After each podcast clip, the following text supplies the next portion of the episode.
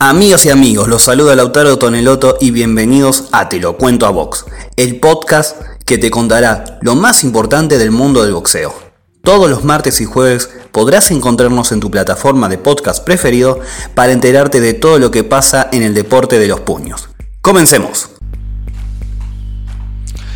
Pasaron apenas horas, a pesar que ya ha pasado casi más de un día, pasaron apenas horas del combate que se, desarrolló el último sábado, sábado en la burbuja del MGM Grand de Las Vegas. En esa noche salió con la mano en alto Teófimo López y se consagró campeón AMB Supermundial, CMB franquicia FIB y OMB de la categoría ligero frente a uno de los boxeadores más complicados de la actualidad que se llama Basil Lomachenko. Una pelea que fue interesante desde el análisis de boxeo. Polémica por los jueces, por uno de los jueces mejor dicho, o dos podría agregar yo. Y por otro lado, interesante para lo que vendrá para ambos, para el futuro. Sin embargo hay que destacar, Teófimo López ganó.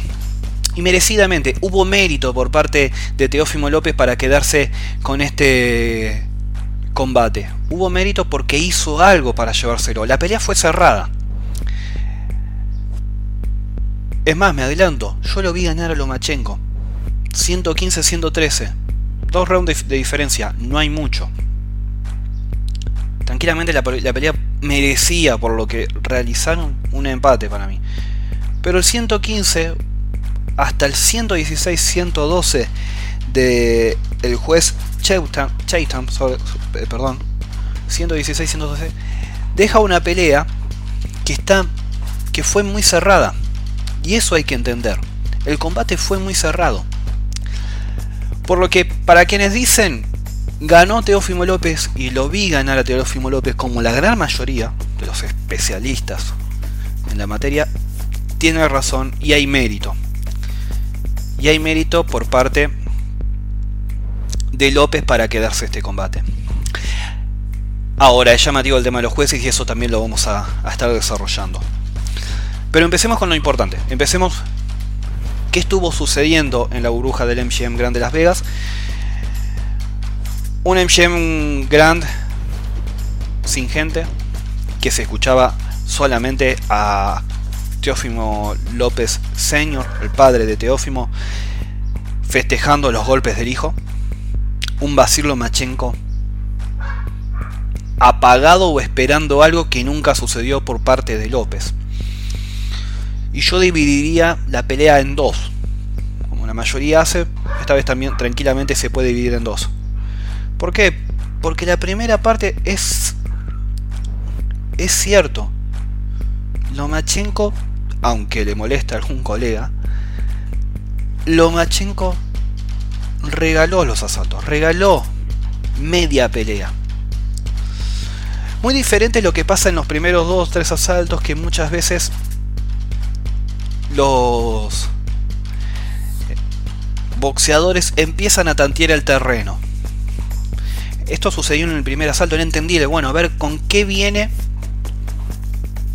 metiéndome en la cabeza de, de Lomachenko, con qué viene López a atacarme. ¿Qué va a hacer López para tratar de contrarrestar esto? Porque en los papeles, el que tiene todo ganado, el que ya tiene el estatus ganado y se posicionaba para esperar, es decir, que tiene que demostrar en todo caso, era López. Que tiene que ir a buscarlo era López. Y así se posiciona la pelea. Un Lomachenko que esperaba y un López que iba a buscar. Quiero decir, que avanzaba y lo seguía en todo caso porque en ningún momento fue atacarlo. López. En una pelea, como dijo semana, la semana pasada, iba a ser una pelea, como dijo, mejor dicho, Lomachenko la semana pasada, de partida de ajedrez. Bueno, muevo este peón hacia adelante, obviamente. veo qué hago, si tengo la reina, la puedo matar o no, tratando de hacer un poco de paralelismo con el ajedrez. Es decir, iba a ser una pelea muy pensada mucho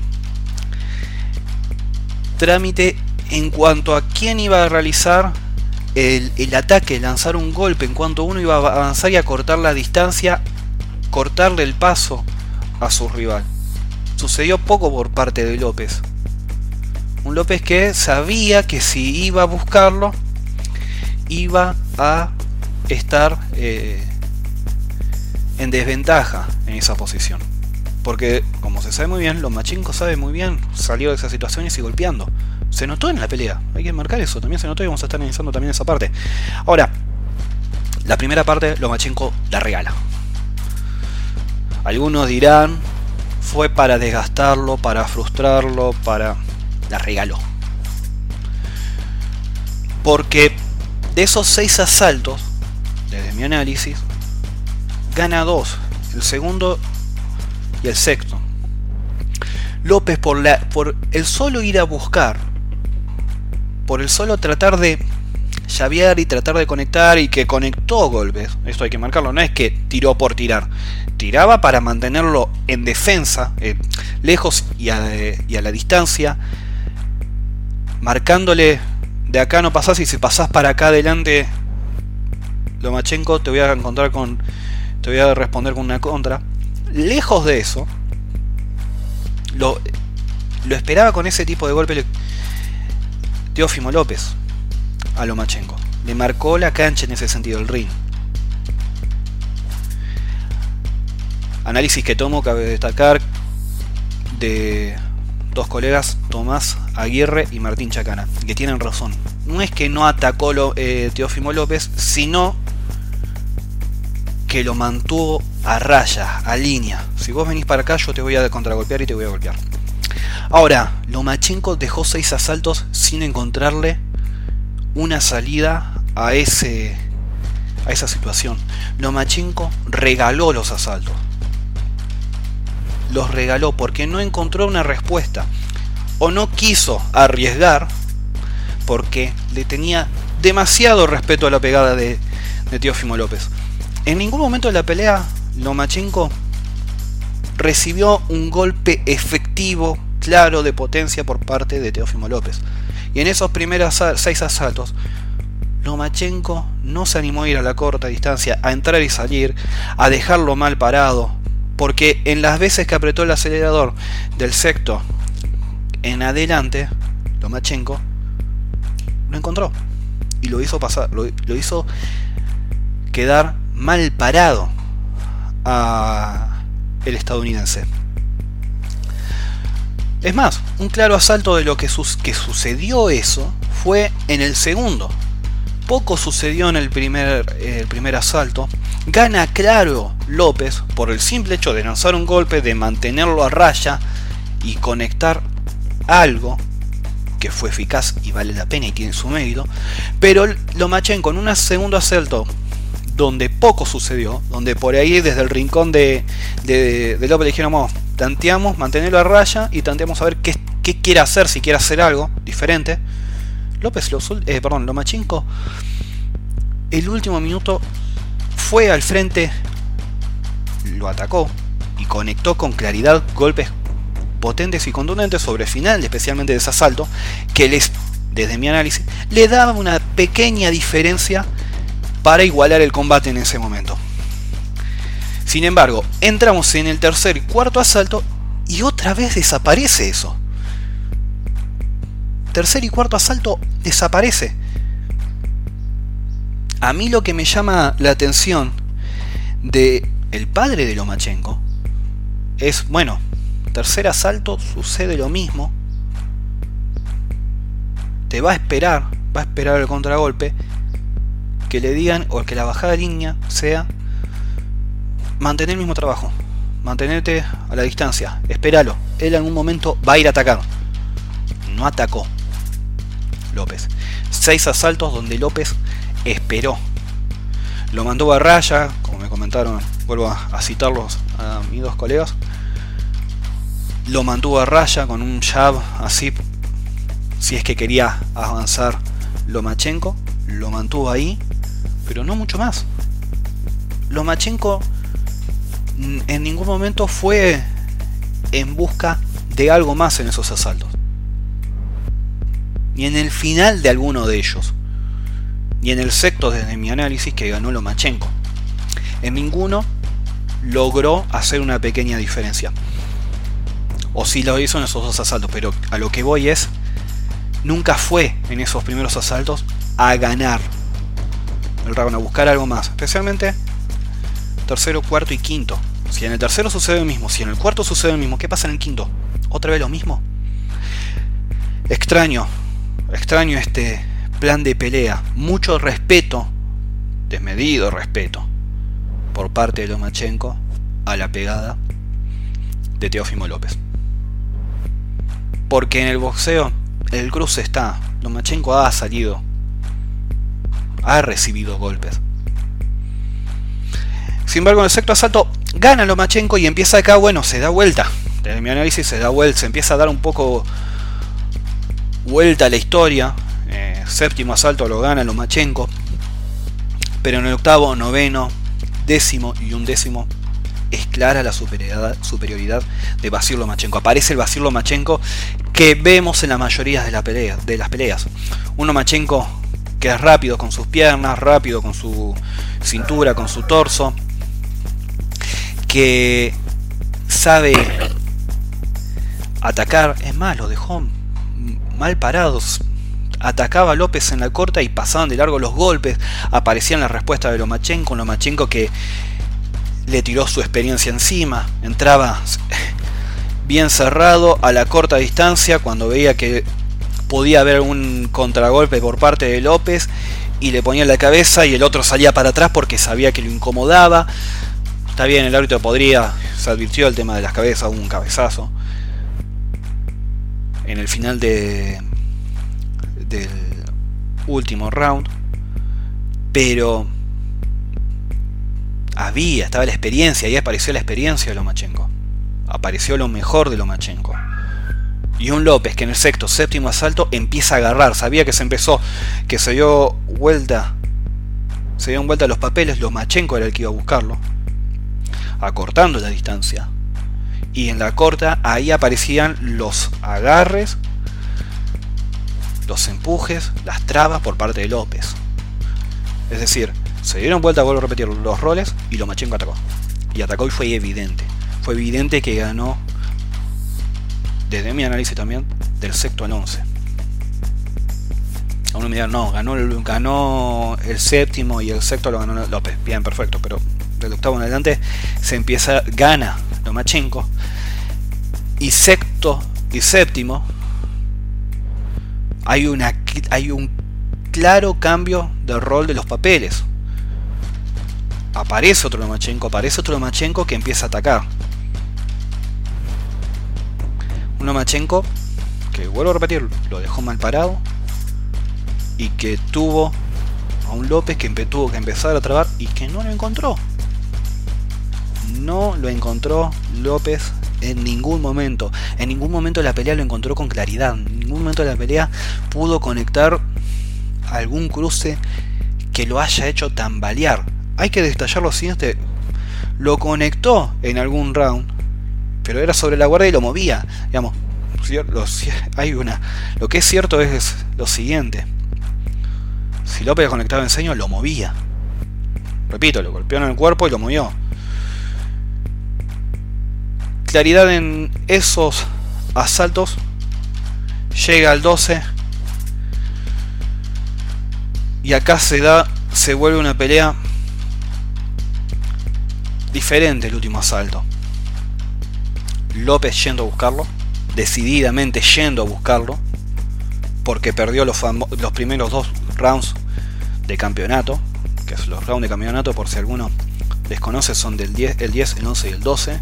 Los pierde los dos primeros, sale el 12 a buscar la pelea. Sabe que, bueno, tiene que cerrar mejor él el combate. Y Lomachenko va también al cruce. Lomachenko va al cruce no es un Lomachenko como los rounds anteriores en los que venía ganando. Es un Lomachenko que va al cruce, que intercambia. Detalle, no le conectó ningún golpe, vuelvo a repetir, claro y potente de López, pero va al cruce Lomachenko. Va al cruce, se ensucia, digamos, al ver ese eh, asalto, ahí es muy claro notar que Lomachenko se dio cuenta, y diría el rincón, tenemos que ganar la mayoría de los asaltos, tenemos que mostrar que esto viene de otra manera. Bueno, acá, acá sucedió eso. Hay, es un Lomachenko diferente, que va al cruce, que se planta, que ensucia, no un Lomachenko que entra y sale. Es un Lomachenko que va al centro del ring a buscar la pelea, a demostrar que es él el que manda. Termina el asalto, corte de por medio, se vuelve, queda ahí el famoso corte. No hubo... Fue accidental porque hay que también marcar lo siguiente, en ese en esos cruces los dos fueron los con la cabeza adelante, fue accidental. No hubo una intención por parte del ucraniano para sacar ventaja. Ahora, pasemos a la otra parte de la pelea. Que son las famosas tarjetas. Pero antes que eso, hay que hablar y tocar un poquito la imagen que daban los dos post combate, después de los dos asaltos que fueron, me animo a decir, muy estresantes. Se ve a un López con la mano levantada a su rincón festejando, diciendo, hay motivos para estar de esta manera y decir, bueno, fuimos a las tarjetas contra uno de los mejores libras por libra de la actualidad, hicimos un gran combate y como lo quisimos hacer, y llegamos a la tarjeta y tenemos posibilidades de ganar. La cara de Lomachenko. No de Lomachenko porque alguno dirá, bueno, pero es una cara de siempre. No, no, no es la cara de siempre. Es un Lomachenko cabizbajo, cabeza gacha, esperando, sosteniendo eh, el eh, su brazo para que le quiten el guante, sin emitir comentario, porque siempre hay algún comentario post pelea. Es decir, notaba él que la pelea iba a estar muy cerrada y que era complicada y se notaba un Domachenko frustrado por el combate, porque se le quemaron todos los papeles que pensaba utilizar, todas las estrategias que pensaba utilizar contra López no la pudo implementar, especialmente en los primeros seis asaltos que les mencioné.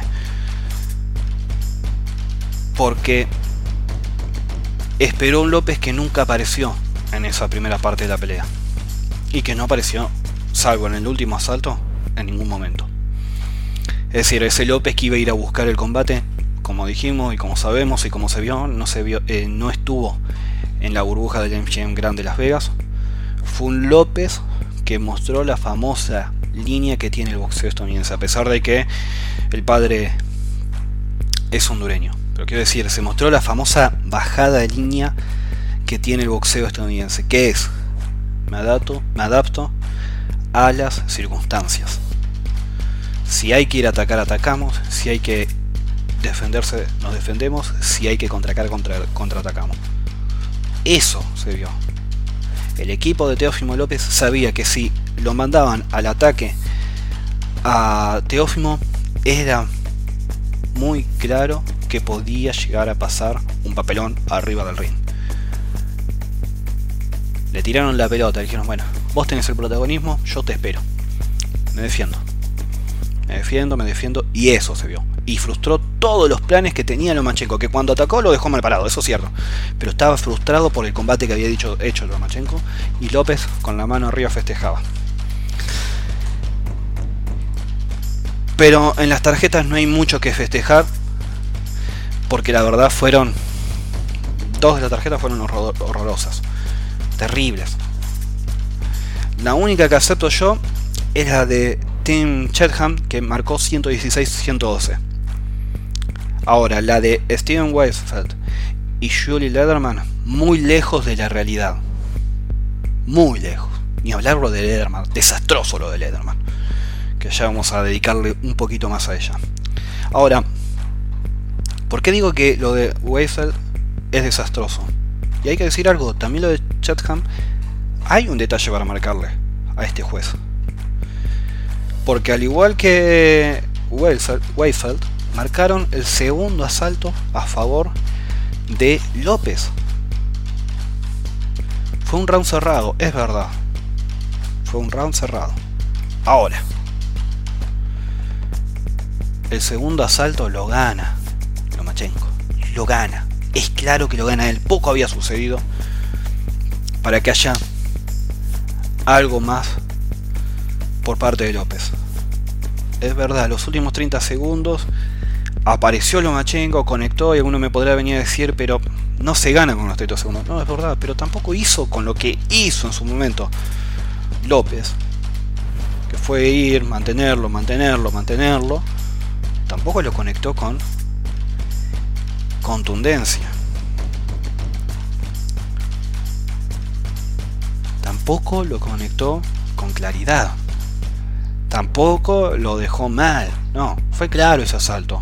Y el que, quien lo dominó, que lo termina dominando, quien termina equilibrando la balanza a su favor, para mí fue Lomachenko. Ahora, vamos a los famosos cuatro asaltos que los gana claramente Lomachenko. Para mí gana del sexto al once. Repito, fue una pelea cerrada y acepto el que me viene a decir ganó Teófimo López. Pero de manera cerrada ganó Teófimo López. ¿Por qué digo vamos del octavo al a round 11?